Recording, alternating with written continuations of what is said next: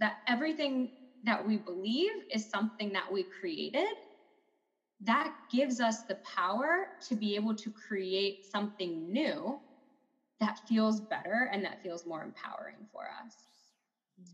So we have the opportunity then to take a look at these stories that we've created about our bodies and about the way that we show up in the world and say, okay, what do I want to believe? And I realized that what I wanted to believe about myself was that my body didn't have anything to do with who I was. Reinvéntate. Empieza por tu mente, tu corazón y tu espíritu. Eres perfecto y eres perfecta tal como eres. Solo tienes que darte cuenta. Libérate de tus complejos, de tus creencias limitantes, crea tu vida y recibe todo lo que necesitas. Asume ya la identidad de quien anhelas ser. Yo soy Esther Iturralde, Life Coach Espiritual. Este es un espacio seguro para que recibas las herramientas, las epifanías y los parteaguas para que de una vez por todas te liberes del deber ser social, cultural o religioso. Mi misión es abrir brecha, hacer las preguntas incómodas para que conectes contigo y con Dios. El resto lo decides tú.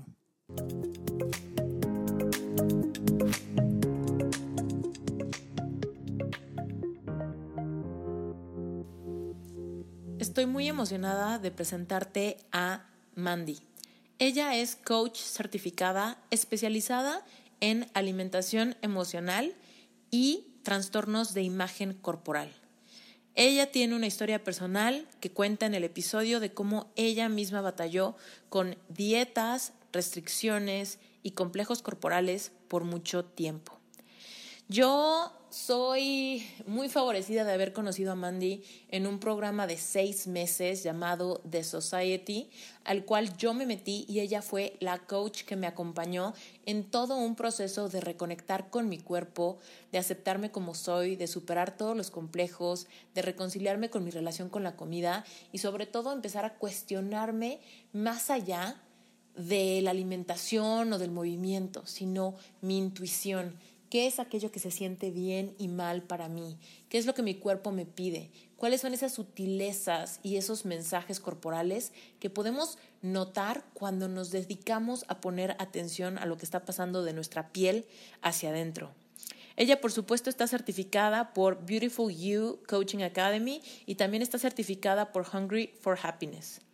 Definitivamente este episodio se los recomiendo muchísimo. Es un episodio en inglés sin embargo, eh, Mandy habla español, así que próximamente la tendremos de nuevo como invitada en Reinvéntate a grabar la secuela de este episodio en español. Les mando un beso gigantesco y les presento a Mandy. Mandy, I'm so happy to be here with you. I'm very excited that you agreed to be here and you made the time and everything. And I already told the audience a little bit of what you do and, and everything, but I want to hear it from you. Like, what is it that you do, and and why do you like it? Hmm. what a good question. I feel like I have a different answer every single time that people ask what I do, mm-hmm. just because what I do is so complex. What I what my professional title is and and what my website says I do is I help people with their body image. And I help people understand their relationship to food and their relationship to body and their eating patterns. But what I believe that I do is is I teach people how to feel. I think that we live in a world where we've brought up, we've been brought up not to feel our feelings and not to be curious about our feelings um, and not to process our feelings in a healthy way. And so I think that that has really translated into a society of people seeking outward validation and seeking outward things to either mask their feelings, to not feel their feelings, to make up for their feelings, or to try and shift and change their feelings. And so I really see what I do is getting underneath those behavioral patterns and getting to the core of the feelings and just showing people that it's okay that there are mm-hmm. no good or bad feelings, and that the way that we relate to our feelings and the way that we process our feelings changes everything in our life, everything in our outside world. Yes, I agree with that. How did you come to do this? Like, what happened in your life that you were like, oh, this is a thing? Like, things can be different. Like, my body image is damaged, but I can heal it. Like, how did that happen? Oh my gosh.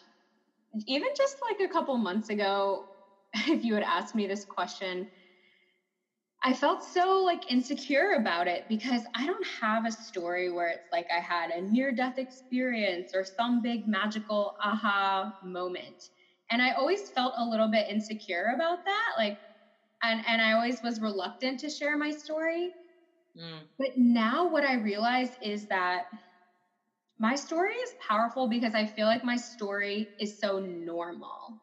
Because everything that I struggled with, so well, let me back up and, and tell my story. So from from the, the as young as I can remember, I never liked my body. I never had a good relationship with my body. Um, I deflected that and and that feeling of just um, not being good enough by being shy, by by hiding. Like I was I was when I was in fourth grade, I was the girl in the playground that was like mediating everyone's arguments and like just like the mother goose peacemaker for the first and second graders and just like taking care of everyone else and that i think that was sort of my way of deflecting that pain that i felt that i didn't feel like i fit in with the other kids in my grade i didn't feel good enough i didn't feel like anyone would like me and so i really turned that into service and it started at that young age and then as I got older, you know, middle school, high school, even into college, it just turned into extreme yo yo dieting. It turned into perfectionism, just constantly striving to be the best. I had to be the president of the National Honor Society and have the best grades and the highest SAT score and all of that stuff. And it was just exhausting. And that whole time, even as I was achieving all of those outward things, I was just, it was never good enough because I was constantly beating myself up because my body wasn't how I wanted it to, and my relationships weren't what I wanted them to be. And I even got to a place, I was living in New York. Um, I was between New York and Santo Domingo working in international nonprofits, like doing work of service, which is what I always wanted to do. And I just felt this emptiness. I just felt like there was something more.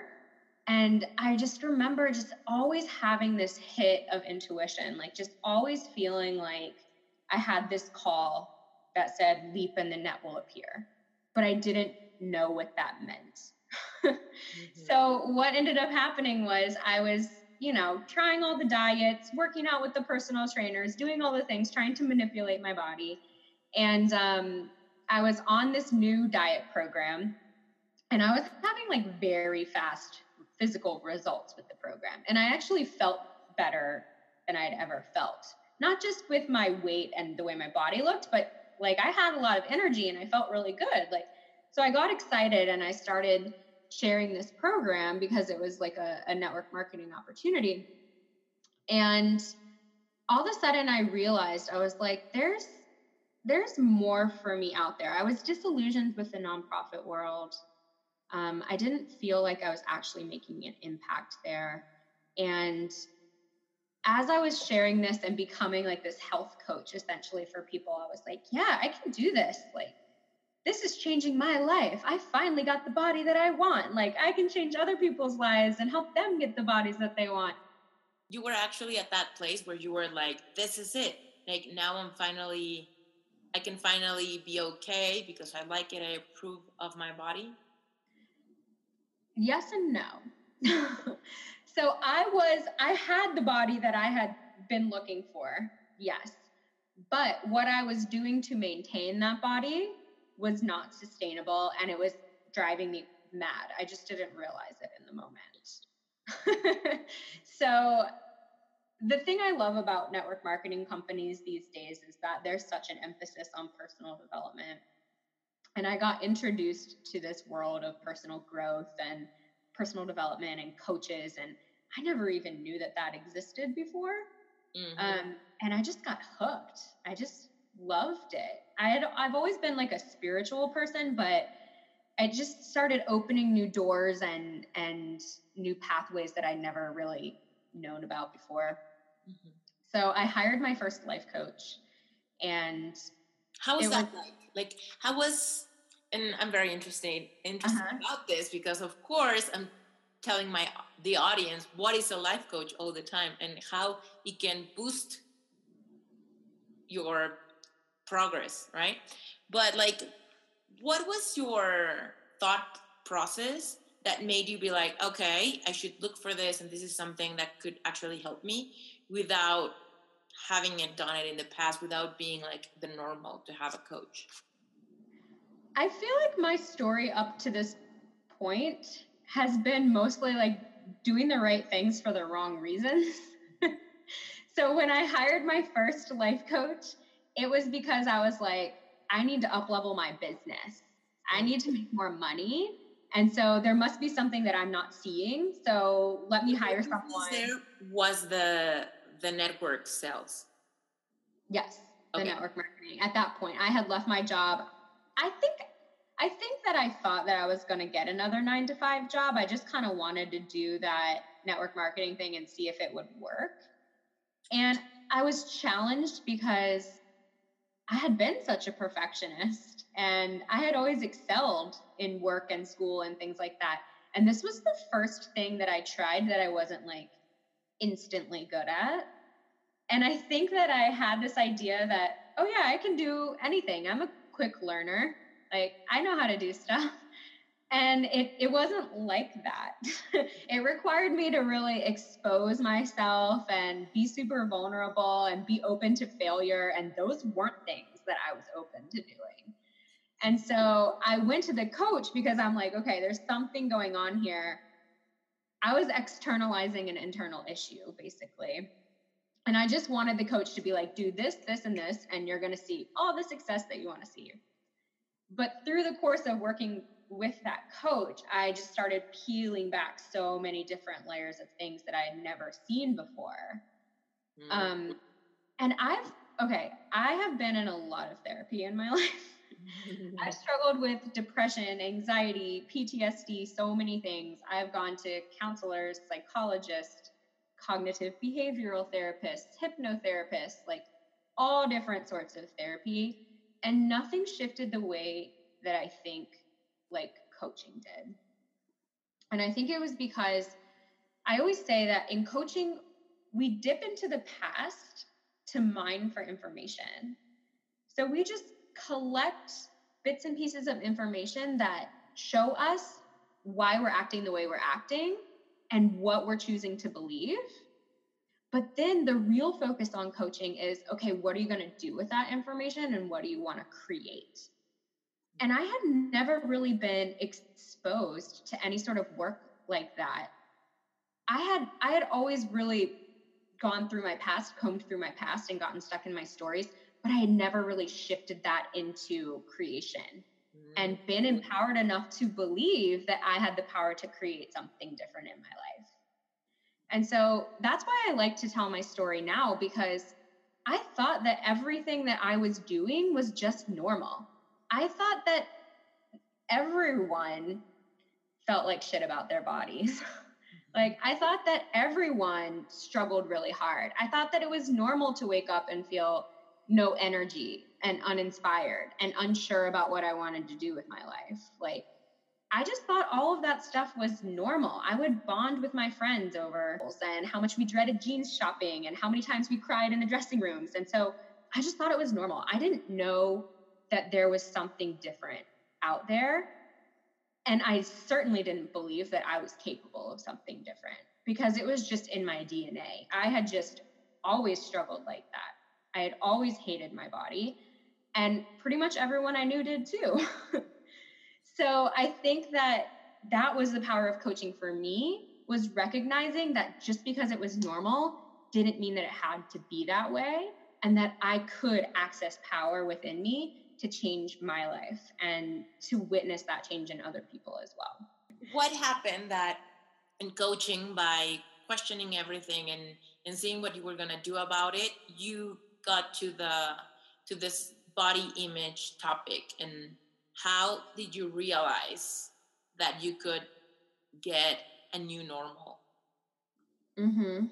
Um, so originally, I had hired the coach around business, and we never really talked about body image, honestly. And even after I decided to become a life coach and started my life coach training, um, I think it was then that I realized that I was sort of just digging through all of the things that I had struggled with in my life. And I mentioned a few of them, like anxiety has been huge for me, depression has been huge for me. And when I really combed through all of that stuff, all of the arrows were really pointing back to my self confidence. And I really felt like the root of a lot of the things that I had struggled with in my life had to do with my self confidence. And the fact that I held the belief that the way that I looked somehow was a, a signifier of how worthy I was. Like I would literally just walk into a room and if I felt fat that day, I would just assume that no one would want to talk to me or that no one would be interested in what I had to say. And and so as I was doing all of this personal work, I was like sort of like, okay, all the arrows are pointing back to this one thing, which I had shifted it had shifted naturally, really, for me, because what happens is when we work on our beliefs, all of our behaviors and things just start to fall in line.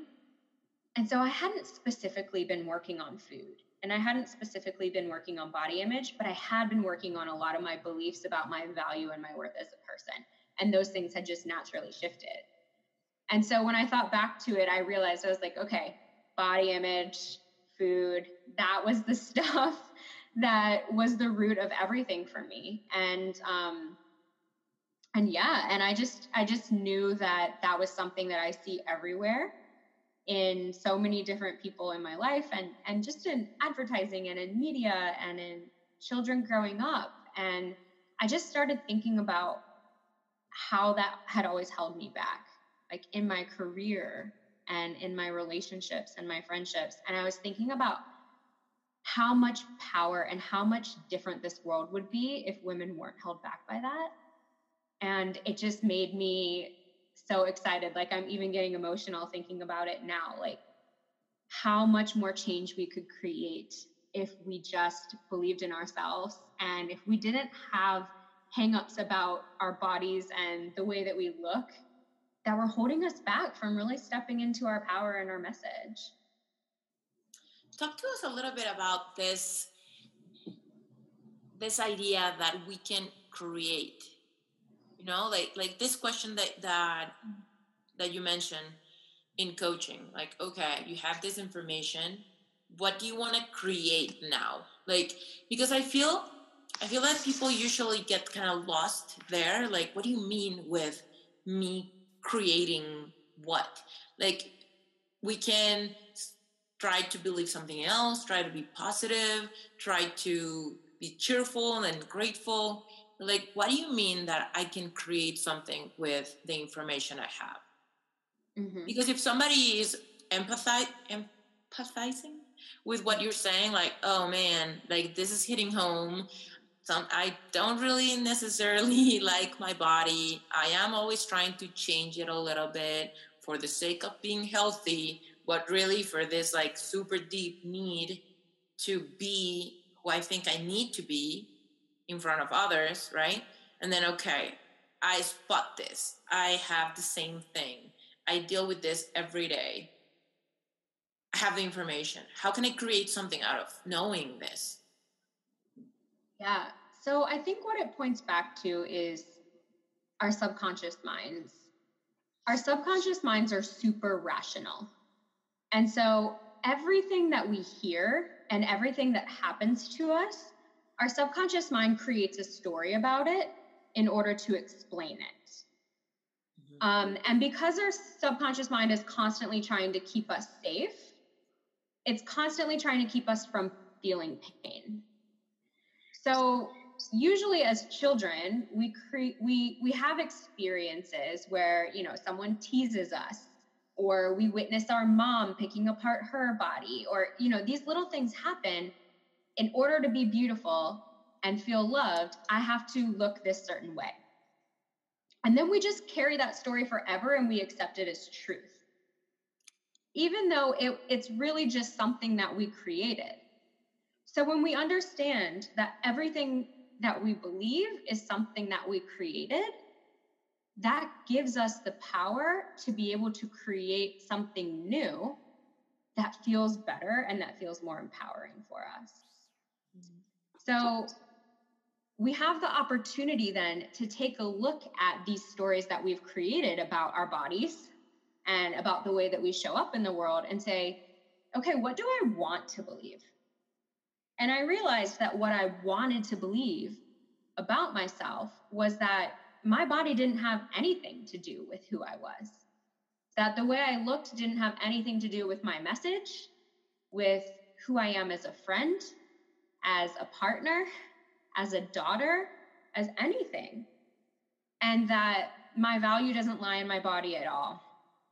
And so what we then the process that we then go through is like okay so i've just i've decided what i want to believe i've declared that so now what i have to do in order to train my subconscious mind to actually believe that because i've spent 30 years believing the other thing, I have to consciously go out and create evidence to support that belief. And so then I get to, it's almost like a game, right? I get to set up little scenarios that create proof that this new belief that I want to believe is true. And we live like we literally can can create proof of anything in this world. Like there's a scientific report to back any thesis basically that you want to back. So we have the power to go back, explore our beliefs, choose what we want to believe, create proof for that. And then through repetition and the collection of evidence, we train our subconscious minds to believe something new until it does become our new truth. Can you give us an example of like the evidence that you were starting to collect when this journey started for you? Mm-hmm. So, one of the things that my first coach had me do, and that I have every single one of my clients do, is send I, I would send i think it was like five emails. I usually have them send four or five emails out to the closest people in your life um, just answering a couple of questions. Questions like what can you always count on me for? and what do i bring when i walk into a room? and what what do you see as my strengths and what I bring into the world. And when we receive responses back from the people who know us the best and the people who love us the most, typically what they say are things that describe who we are at a soul level. Like, no one ever responds and says, like, you bring great legs into a room. you know, your abs inspire me so much, right?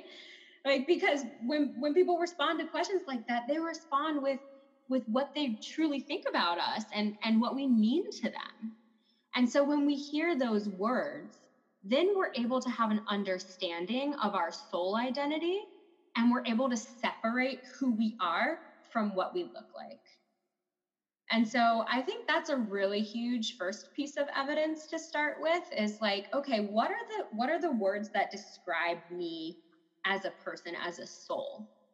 And because often we have a little bit of a blind spot there, it's good to start by asking other people who know us well. And then I'll typically challenge people to say, okay, what do I admire in other people? Because typically when we admire someone in someone else, it's because that thing is deep inside of us and it wants to come out, it wants to be expressed. Mm-hmm. And so if I admire someone who I see is super artistic and creative, but I've been telling myself a story that I'm not artistic or creative, it's because there's some creative part of me that wants to be expressed. So then I get to play with that and be like, okay, so how can I be creative in my day today? How can I bring that out? oh, I love to to color or I love to um, sing or whatever it is. And then every time that I do that activity, I'm creating more evidence to support the fact that I'm a creative, artistic person. Yeah. Like you, you can actually acknowledge something that you do have that shows that. No? Exactly. I love it. I love it. It's super interesting. Um, so, okay, creating the evidence makes total sense to me. What happens? I feel like we, we haven't talked about something that is key and like a big giant in this conversation that is our relationship to food. Like it's our mm-hmm. relationship mm-hmm. to the body, and okay, great. I understand that there's value in me that doesn't have anything to do with my body but yet I still have this need to shift my body. And then I get like faced with this situation, choosing what to eat and whether or not to restrict. What's mm-hmm. up with that? Like, how do we deal with this need to control it using the food that we eat every single day? So and also and also and also uh, uh, something important. What is it taking from us to worry about food every day? Oh. I, this is such a multifaceted question and so charged in so many different ways. I think the first thing to look at is what's underneath my desire to control my food. Like why do i want to control my food because I think what it usually boils down to is the fundamental issue of trust. Because we live in an age of information where we have access to so much science and so many quote unquote experts who are telling us what our body needs and what's the most healthy and what's the best thing for us.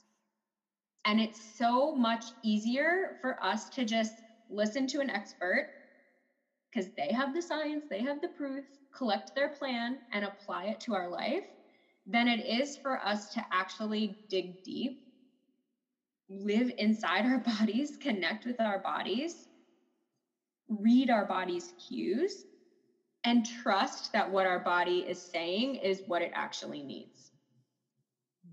Because there's, like I said, there's so much science to support so many different things. But the fact of the matter is that every single body is completely different. Like there is no one size fits all nutrition plan for people because we're all not only built physically different, but emotions play a huge role in how we metabolize food, in the foods that we choose, um, our our geographical locations. Like there's so many different factors that have to do with what we eat, how we eat, why we eat that it's impossible to just be like, oh, well, Dr. Atkins said to do this, so I'm just going to do that and expect that we're going to have uniform results across the board. Yeah. So I think we need to get curious about, you know, what's behind that need to control and restrict because usually it's pointing back to an issue with your body, something that you're picking apart that you don't like about your body that you want to change. And then it becomes, again, that body image thing where, okay, why do I want to change this? Why do I feel like I'm not good enough? Why can't I accept this? Because when when when we actually think about our motivations for implementing any sort of change in our life, they're coming from one of two places. They're either coming from fear or they're coming from love. So if we're motivated to try a different way of eating, for example. A fear based motivation would be I'm going to start this new program for eating because I don't like my body. I have too much fat around my stomach and I really want to change that. And we'll tell ourselves the stories of like, oh, this is because I'm unhealthy and because having that fat around my belly puts me at higher risk for heart disease or whatever. But that's just a fear based motivation because we're afraid of having heart disease, or we're afraid of being unhealthy, or we're afraid of what people are going to think of us if we have too much fat around our belly. A love based motivation would be I'm going to change the way I eat because I really want to feel good. I really want to have more energy. I really want to be more vibrant. I really want to be able to wake up in the morning and be excited and be able to share with the world. And right now I'm just so tired. And so, coming from that place of worthiness and like, I'm going to make some changes and do some experiments to see what's best for my body because I deserve to feel my best. Mm-hmm. That's a love based motivation. Mm-hmm. I don't know if I answered your question. yes, no, it does. But yet again, like, what happens when we have this mixture? You know, it's just all intertwined with mm-hmm. In my head, I know that if I lose weight, I'm gonna look better and maybe I find a boyfriend, or maybe the girl I like will look at me, or maybe all this fear based stuff. But mm-hmm. then, because we're smart like that without even knowing, we're like, yeah, this is so healthy, and I love eating veggies, and I love uh, drinking water, and I'm such a fitness person, you know? And then it's kind of like we play games with our own minds and then of course with everybody around us. We're never saying like oh i'm on a diet because i really struggle with feeling accepted or feeling sexy. We never say that because we're like oh, i'm sexy okay but i'm doing this because i want to lose a couple kilos or whatever sometimes. We do accept that we have some kilos we want to lose but we like to pretend that we care about our health and that we're not on the verge of crying at night, you know, mm-hmm. to like the people around us because it's not cool to be that weak. So we mm-hmm. fool ourselves and everybody around us with our reasons. And I feel, because I've been there, to the point that I'm even a little confused on whether I love myself so much or I'm so fucking afraid, you know? And then it's kind of like, which is it, you know? Like, how can we, and I know it's a really ambiguous, humongous question, but how can we start identifying what we feel inside whenever we get in the mood to do something different? How can we start dissecting our reasons to kind of like separate and be able to have clarity on exactly where we are. Because i feel like if we have the clarity to know where we are then we can be like look it'll be in my in my best interest to actually look for help because there's a lot of fear. I see that there's a lot of fear mixed with a little good intentions you know? Mm-hmm. or if i'm like i feel like i can do this because there's a lot of love and there's a lot of work that i already done in like loving and accepting myself. Mm-hmm. I feel like the audience is probably like, do I need this? Do I fix this? do this on my own? Do I need to call you immediately? Interrumpo este episodio rapidísimo para preguntarte si ya te llegan mis correos. Regístrate en mi página web y recibe audios exclusivos y cursos gratuitos que doy todo el tiempo. Regístrate en esteriturralde.com Diagonal Epic Heart si te interesa sanar tu corazón después de una decepción amorosa. Diagonal Epic Self si quieres desarrollar amor propio y manifestar al amor de tu vida. Diagonal Tapping si quieres tomar el curso express para liberar emociones negativas. Y simplemente regístrate en esteriturralde.com para avisarte cuando tenga clases gratuitas, productos nuevos, invitaciones a conferencias y avisarte cada vez que salga un episodio nuevo en Reinventate. Te mando un beso gigantesco y sigamos con el episodio. So is the question how do I know what my motivation is? How do I know what my reasons are? Yeah, especially when they're so mixed up, you know, like mm-hmm. Yeah. So, this is a good question because I think that there often is a mix of both. Um, and I think what you said, it comes down to radical honesty with ourselves. There's there's something that that my coach Samantha Skelly says, which is radical, uh, which is the thing that we most want is the thing that we're most afraid of. And so I think that sometimes it's really hard for us to be really honest with ourselves about where we are and what we actually want because we have fear around what that's going to mean. Like, what am I going to have to do different? Like, am I going to have to fall apart? You know, we're afraid of the unknown.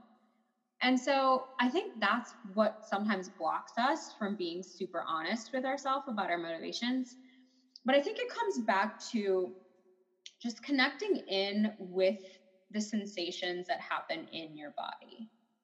And so, like, how do I know, for example? Because I'm not perfect by any means. You know, I lived for 30 years, 30 plus years hating my body, and I still have days that I don't feel great about my body. And so, when I'm making a choice about what to eat, what I get to do is I, sometimes I'll just literally stand in front of the mirror and be like, what do I feel right now? What do I feel when I look at my stomach? What do I feel when I look at my thighs? And am I choosing this salad because of how I feel about my stomach? Or am I choosing the salad because I'm just really craving a salad? Right? And I think it really comes down to something that simple. Mm-hmm. Like, what am I really craving? And am I choosing from an emotional place or am I choosing from a physical place? Mm-hmm. because our bodies will naturally tell us exactly what they need.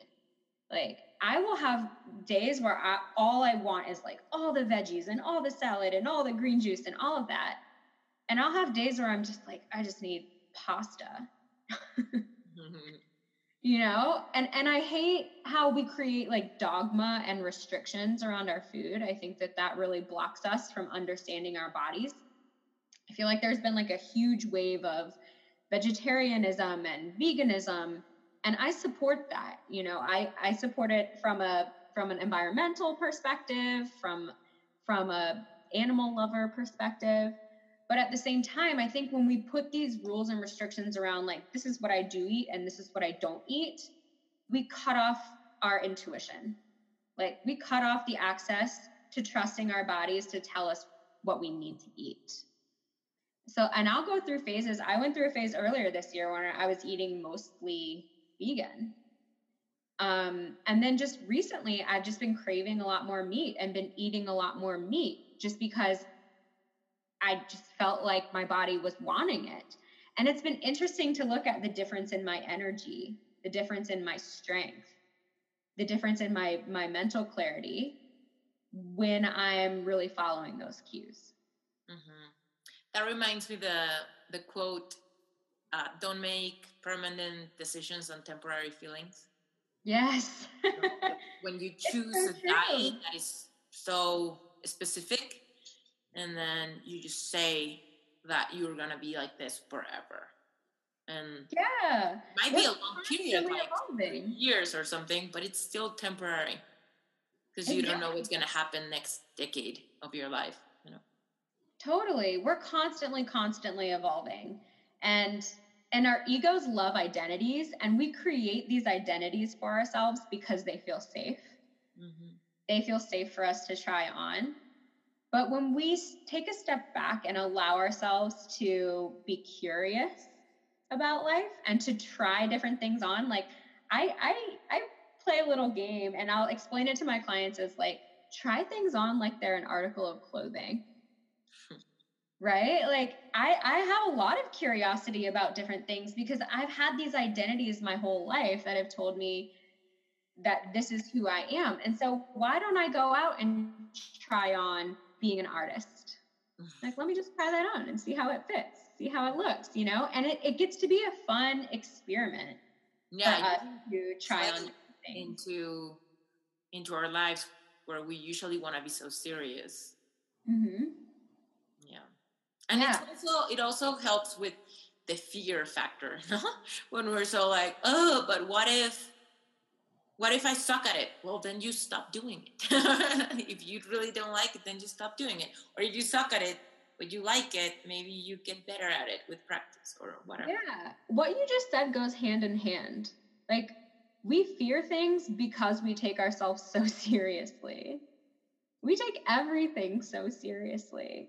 But if we just lighten up and treat things like an experiment, treat things like a game, and try and have more fun and more joy with everything, then there's less fear.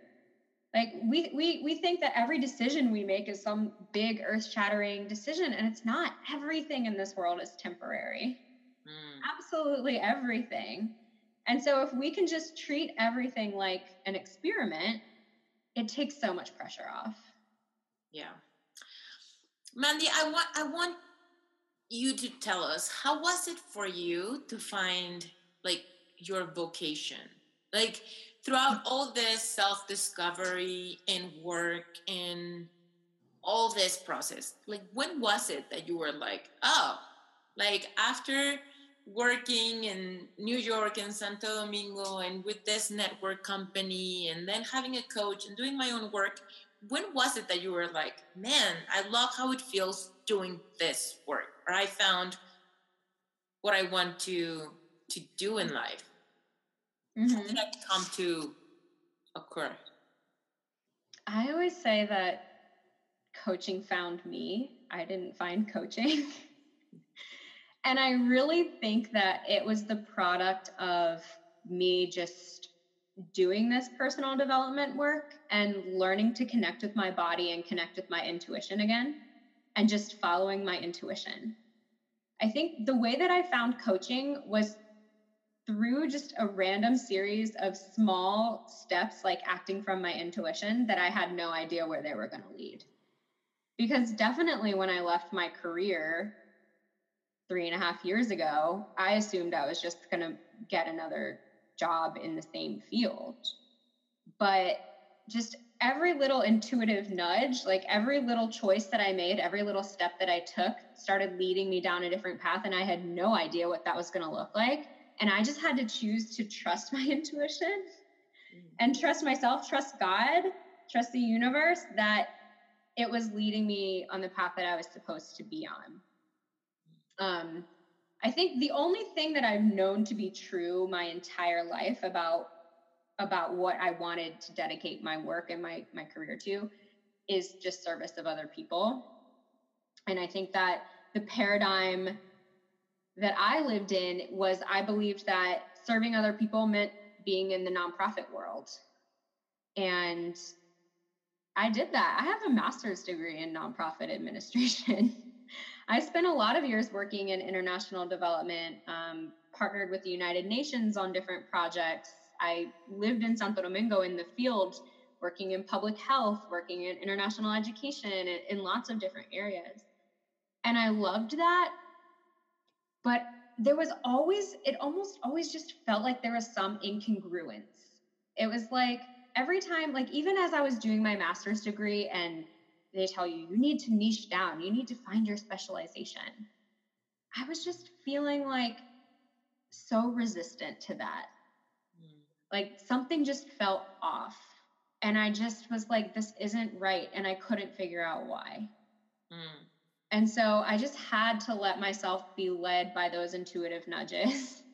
like I just had to trust my intuition and, and trust where I was going. And honestly, I'll say, like, I'm a coach right now. I love coaching. I absolutely adore it, but I don't know what I'm going to be doing in 10 years because I trust that I'm constantly growing and evolving and that I'm just going to continue following what feels good and that's going to be my right path. Mm, I love that. Yeah. Because you give yourself a lot of room to grow. It's mm-hmm. like anything can happen and it's okay if I don't know everything right now. Yeah. One of my core beliefs is feeling good is the way, not the destination. And so, you know, I don't I don't pretend, I don't have the expectation that I'm going to wake up every day and feel amazing and be like so excited. right? That's just a dumb expectation because we're humans and we don't feel amazing all the time. But I think as a general rule, I feel really good as a coach and I'm going to do this as long as it feels good. But when it stops feeling good, then that's my intuition speaking to me that there's something else out there for me and I need to take a look at what that might be and do some more experiments. Mm, I love that. Mm-hmm. Mandy, give us a little bit of like a helicopter view on what happens when somebody decides to take coaching to heal their relationship to self image and the whole thing with diets and restrictions. Like, if somebody's like, oh my gosh, I so need this, but they want to kind of like peek a little on like what's gonna happen, you know, in this. Like, what am I going to go through? What am I going to be questioning? Mm-hmm. Oh, that's such a loaded question. um, I think the beauty of one on one coaching is that it depends on what you bring to the table and it depends on how open you are. Um, so each of my coaching series with each person is completely different um, based on what their stories are and how they show up. But I think, as a general overall view of the coaching process, what we do first is establish what your story is. And we sort of dig into okay, what, what are the stories I've been telling myself? And then we establish what we want to create. Um, because I really believe that in order for us to move out of old patterns, we have to have some idea of where we're going. Otherwise, it just feels like a big black unknown. Um, and that's the main point of coaching is moving us forward to a new point, to a new life, to a new creation. And so we start there. Like, this is the box with my old stories and the way that I've been being.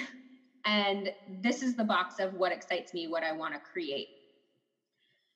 From there, I ask all of my clients, at least while we're working together, to, to suspend whatever their diet rules are, whatever programs they're following, all of that kind of stuff, and and to just live in a state of trust for the process.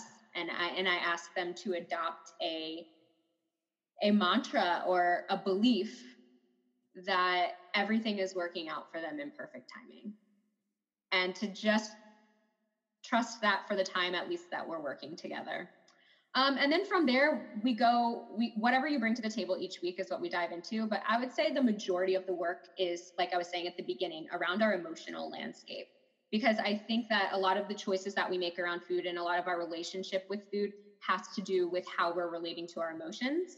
Mm-hmm. Um, because just as we label foods as good and bad, we label emotions as good and bad.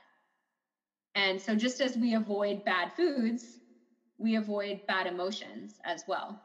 And just as sometimes we binge on bad foods, we mm-hmm. binge on bad emotions as well. And it's really just a mirror. I love that. I never understood that that way, like binging on bad emotions sometimes after we've been restricting them. Mm-hmm. That's incredible. It happens. It happens because it's like we we stuff them down, stuff them down, cover them up, not allowed to talk about them, until they just sort of explode and they feel like they're consuming us. And I think there's a there's a certain part of us that is a little bit addicted to that suffering that thinks that we deserve it. Um, and so we allow ourselves to identify with that emotion and we allow it to become a part of who we are rather than just observing it and seeing ourselves as containers for emotion. Oh my gosh. So what if if we're not in restriction of bad emotions, because I feel like you hit you hit a spot with the whole we label emotions as bad, like sadness, frustration, boredom, anger, whatever, right? We label them as we need to be positive, we need to be happy, we need to keep our frequen- frequency very high, we need to be at least okay, you know, with mm-hmm. things like, and never go lower than that. But what happens, like when we're balancing it out, not restricting or binging, and just having whatever is at the moment or whatever, then how do we do it? How how can we have a normal amount of boredom, sadness, anger in our daily daily days or daily lives so that we never just binge on it and stay down for longer periods of time? Mm-hmm. I think this is a good question. So I think what happens is we do what what what you just described is what I call pink washing.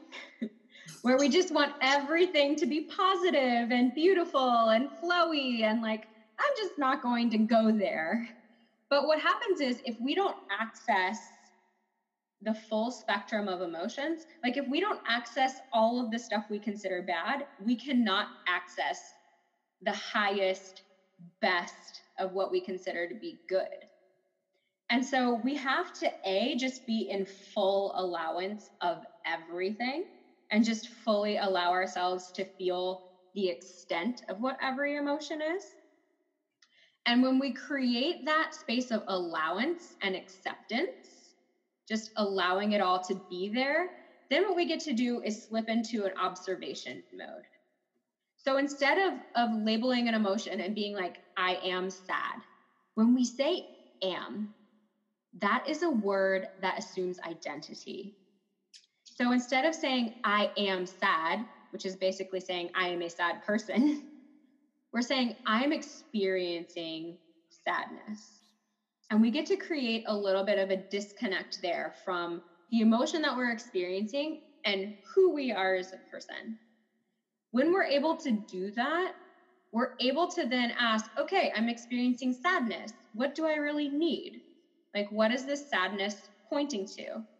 And we're able to acknowledge the emotion, respond to it, and take action on it, process it in a way that it's asking to. Because I just see emotions as information. They're just pointing to something that's going on in our inner or outer world. All it is is information. So if we just relate to it as information and we get curious about it and we're like, okay, what is this emotion telling me? What do I really need?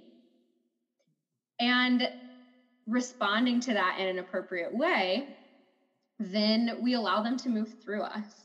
It's like oh, it's a little weird, but sometimes I describe it as I describe it as like poop, right?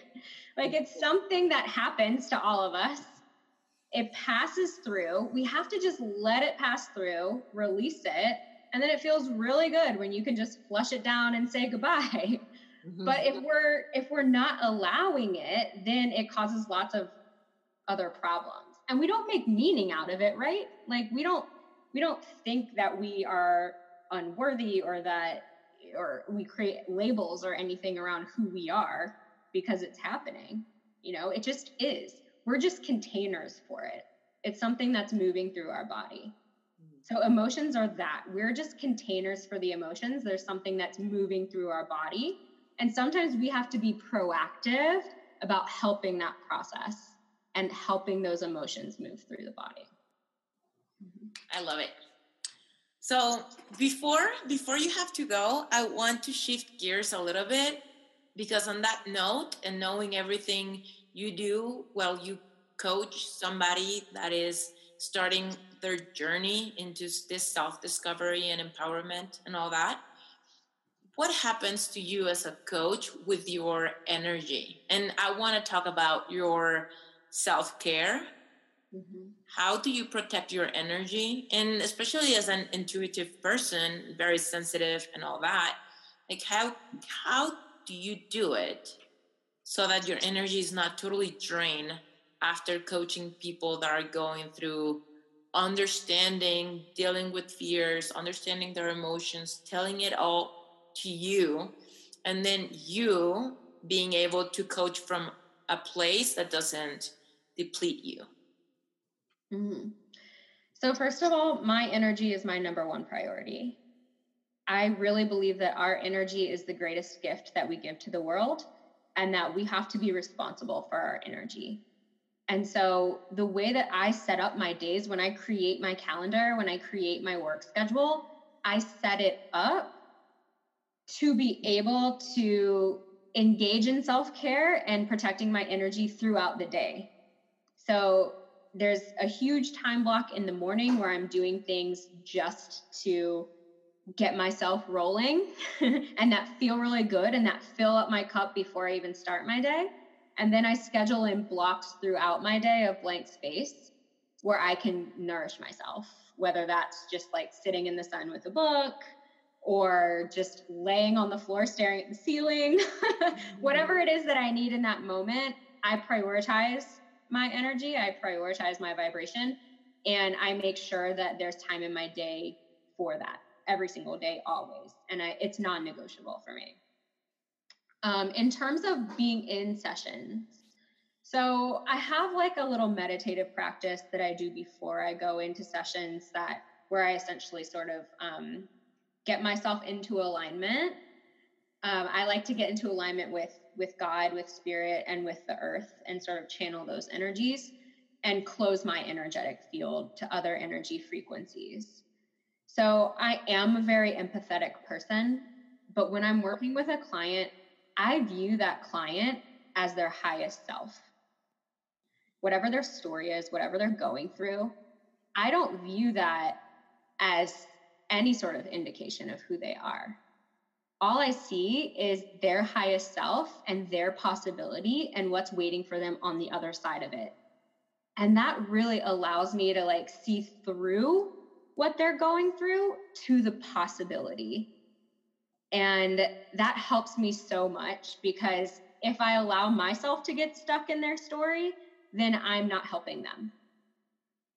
My job is to keep seeing the vision of what's possible for them. And mm-hmm. that's what i really i really try and do in every single session with my clients. And then you know sometimes there will be heavy stuff or stuff that triggers something in me and when that happens i have different practices that i do. Meditation is huge for me. I practice meditation daily. I practice yoga almost daily. Yoga really helps me move emotionality through my body and recenter.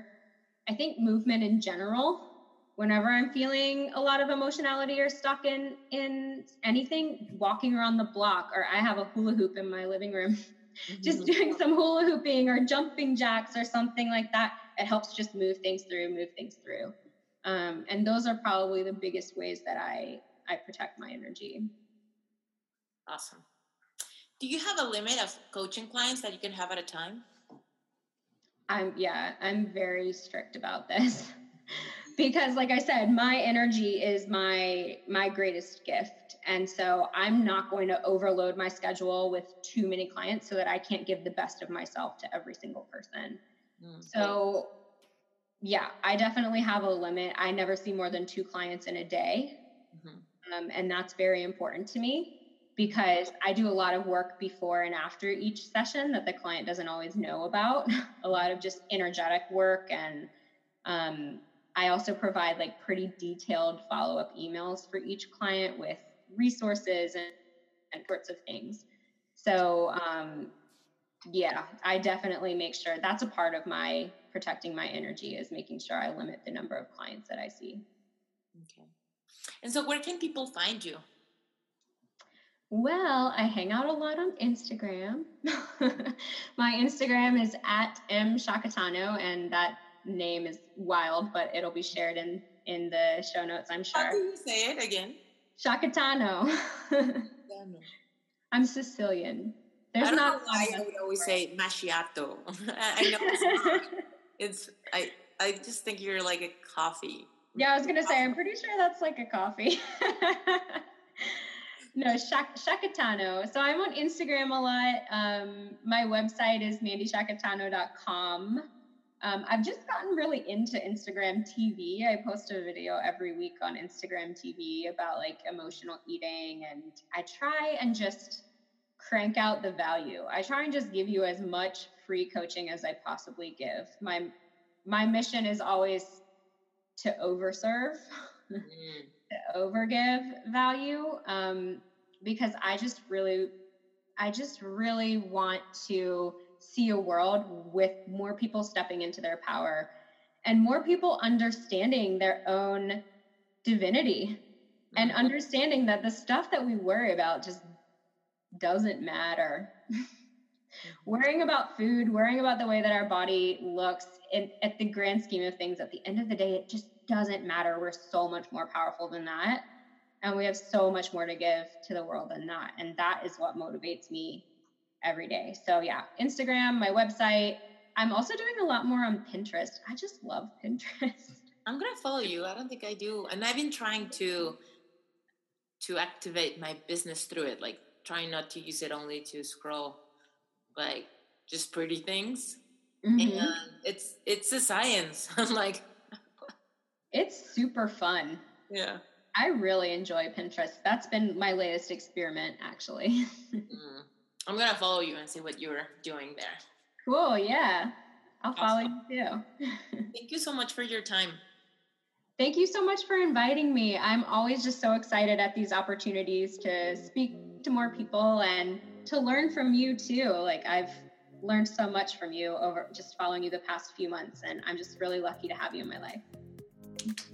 Likewise. Si te gustó este episodio, sácale un screenshot y compártelo en redes sociales y taguéame. Ayúdame a crecer este movimiento. Y si lo escuchaste en iTunes, por favor déjame un review. Me vas a ayudar muchísimo. Y si aún no me sigues en Instagram o en Facebook, me encuentras como Esther Iturralde. Mi página web esteriturralde.com. Ahí encontrarás información de mis cursos, mis conferencias, coaching individual y más. Nos vemos en el próximo episodio reinvéntate.